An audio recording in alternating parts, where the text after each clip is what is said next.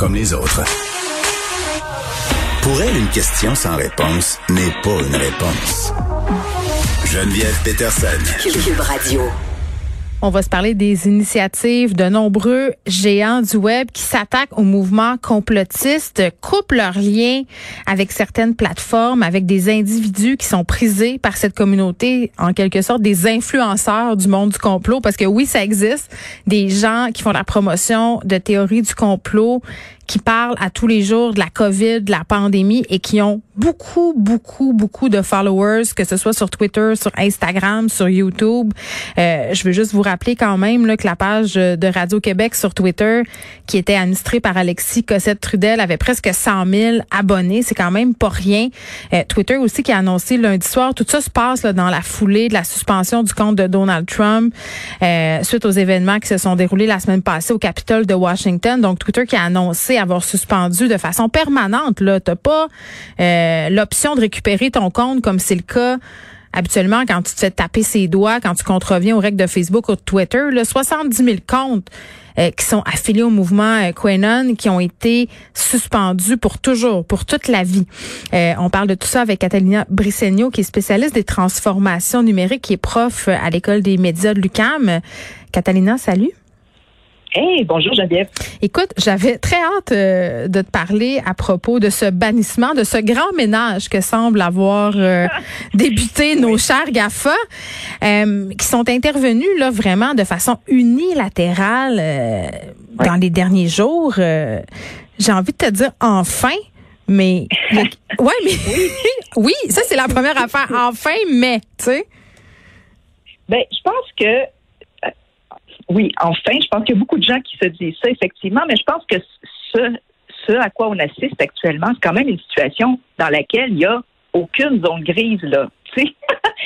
c'est pas euh, c'est pas comme si euh, M. Trump ici, qui depuis des mois lance toutes sortes d'insultes, euh, sur Twitter ou partage des Oh, est-ce qu'on vient de perdre euh, Catalina? Moi, notre ligne, euh, notre ligne a flanché. On essaie euh, de la rappeler pour continuer cette discussion. Mais ce qu'elle dit, Catalina, c'est un peu la préoccupation des gens qui regardent ça aller depuis longtemps. C'est qu'on fait une action qui est unilatérale, une action qui est sans équivoque. On envoie un message clair, mais depuis quand même un certain temps, depuis de nombreuses années, comme je le disais en début d'émission, on a des réseaux qui profitent de ces mouvements-là, des mouvements qui sont très, très, très actifs sur leur plateforme parce que c'est pas à travers les grands médias qui font passer leur message, ces gens-là. C'est à travers des plateformes comme Twitter, comme Facebook. Et là, tout à coup, on leur fait glisser le tapis sous les pieds. Catalina est à nouveau avec nous. Catalina, rebonjour. Euh, bonjour Geneviève, je sais pas trop est-ce que ça a lâché donc. Euh, oui, on t'a perdu, on t'a perdu, mais euh, je te confirme tout de suite que c'est pas Twitter qui a coupé la ligne. Écoute, on ne le sait jamais. Cela dit, euh, ce que j'étais en train d'expliquer, en fait, c'est qu'on est devant une situation, évidemment, qui a aucune zone grise, tu sais, euh, mm. qui n'est pas sujet à débat. Euh, il est question ici d'un individu qui insiste qui incite en fait ouvertement à l'insurrection, qui a un coût envers le gouvernement américain, puis envers les institutions démocratiques, euh, par un appel à la prise du Capitole. Et évidemment, ben, c'est encore plus dérangeant du fait que cet homme en question, c'est le président des, euh, des, États-Unis lui-même. Donc, je pense que c'est ce qui a laissé la porte grande ouverte, évidemment, euh, cet état, cette situation très, très, très dérangeante et particulière à une action sans équivoque euh, de la part, évidemment, euh, des plateformes.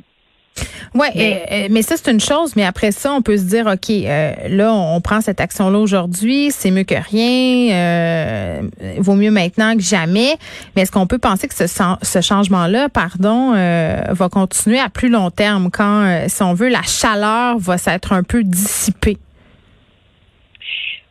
Je pense quand même que euh, d'abord, c'est une crise effectivement qui va mener à mm. des changements durables euh, pour différentes raisons, euh, Geneviève, selon moi. La première, c'est que on va s'entendre, puis on va se le dire, là, hein, euh, ce que Twitter, Google, Facebook, Amazon et, combien d'autres plateformes qui ont suivi derrière, hein, Snapchat, Shopify, tout ça, mm-hmm. en limitant les accès au discours de ces gens-là qu'ils font, euh, on s'entend là, c'est pas c'est pas nécessairement euh, parce qu'elles sont devenues de parfaites citoyennes corporatives du jour au lendemain.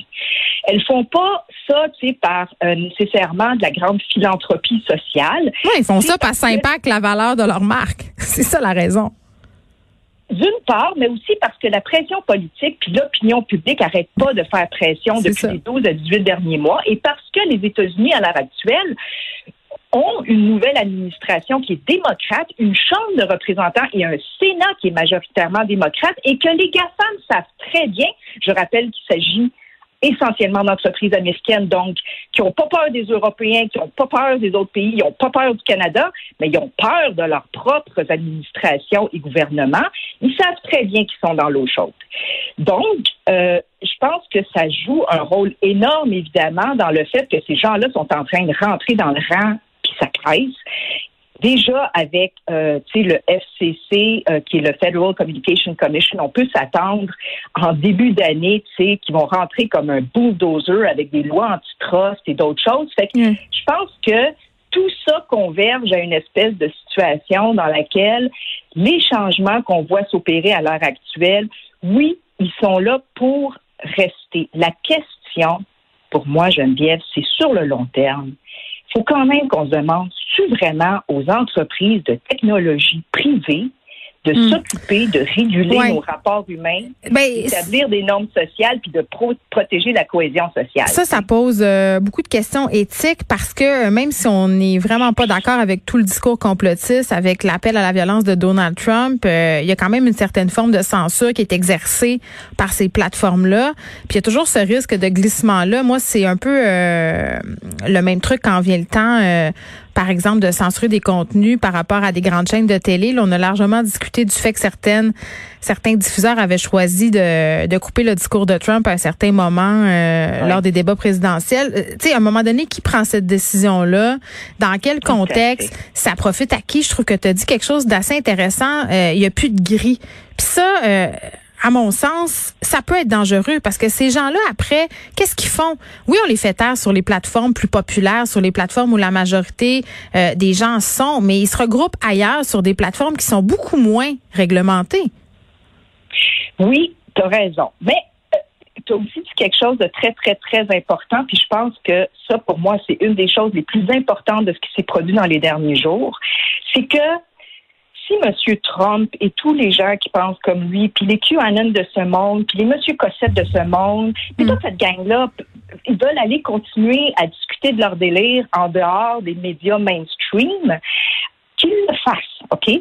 Puis c'est quoi? Ils vont le faire on le sait, toi puis moi qui vont le faire. Il y a plein d'autres plateformes qui vont les accueillir, euh, comme Gab. Euh, bon, le Parler s'est fait fermer les portes euh, par Amazon, mais je veux dire, ils vont aller trouver d'autres espaces.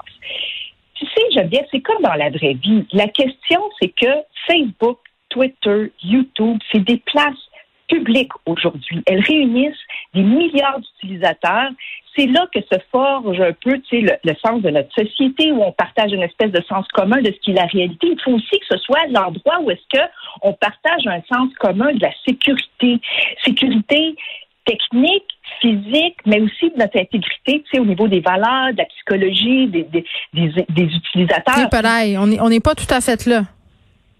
On n'est pas là, mais justement, mais c'est pour ça que je pose la question, est-ce que c'est le rôle de ces entreprises privées, de ces grandes plateformes, aussi grosses soient-elles, qui, mais qui sont là, pour, pour gérer des interactions techniques entre des agents économiques, là, disons-le, là, parce que c'est ça, la finalité de ces entreprises-là, on le répétera jamais assez, c'est de gérer des interactions entre des agents économiques pour en extraire un maximum de valeur puis accumuler du profit. Fait que là, il faut qu'on se pose la question.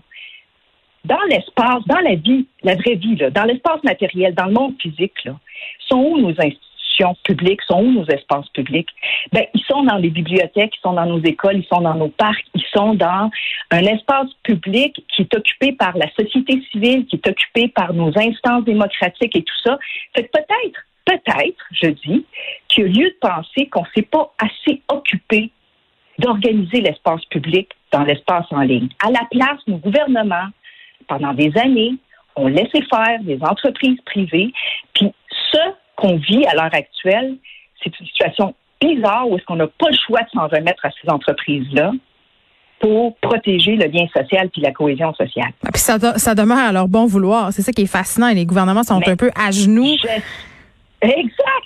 J'espère que c'est une situation temporaire. Là, on n'a pas le choix. Là. On n'a pas le choix. C'est à eux autres de s'occuper de ça. Là. Hmm. C'est eux autres qui les placent. On a joué aux apprentis sorciers puis on a perdu. C'est ça la vérité. Oui. Là, il faut vraiment qu'on reprenne un sérieux contrôle là-dessus, pas seulement évidemment en réglementant ces plateformes-là, mais en créant aussi des espaces alternatifs, peut-être des réseaux sociaux numériques publics, je ne sais pas quoi. Mais là, il va falloir qu'on se penche très sérieusement sur la question de comment on organise nos sociétés numériques. Là. Oui, ben puis à un moment donné, c'est pas par le bannissement euh, de ces plateformes-là que ça passe, euh, mais en même temps, au niveau du gouvernement, je disais tantôt, euh, c'est assez de se mettre à genoux devant Facebook, devant Twitter, devant les GAFA. Il faudra un moment donné parce que ils ont besoin de l'aval du gouvernement pour pouvoir opérer. Puis d'ailleurs, c'est pas un hasard, euh, selon moi, si Facebook a attendu euh, que Trump ne soit plus président des États-Unis et Twitter pour agir, là, parce que tu l'as dit, ils sont très dépendants quand même du bon vouloir des gouvernements. Donc c'est un jeu qui se joue à deux. Là, on est en train de voir euh, que le pouvoir est en la balance du pouvoir exact. va vers le gouvernement en ce moment.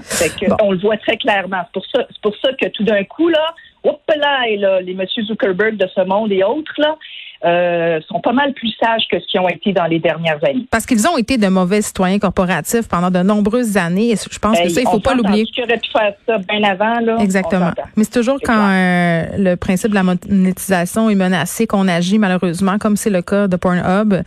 Et on l'a vu aussi dans d'autres dossiers. Catalina Brissegno, merci, qui est spécialiste des transformations numériques, professeur, professeur pardon, invité à l'école des médias de l'UQAM.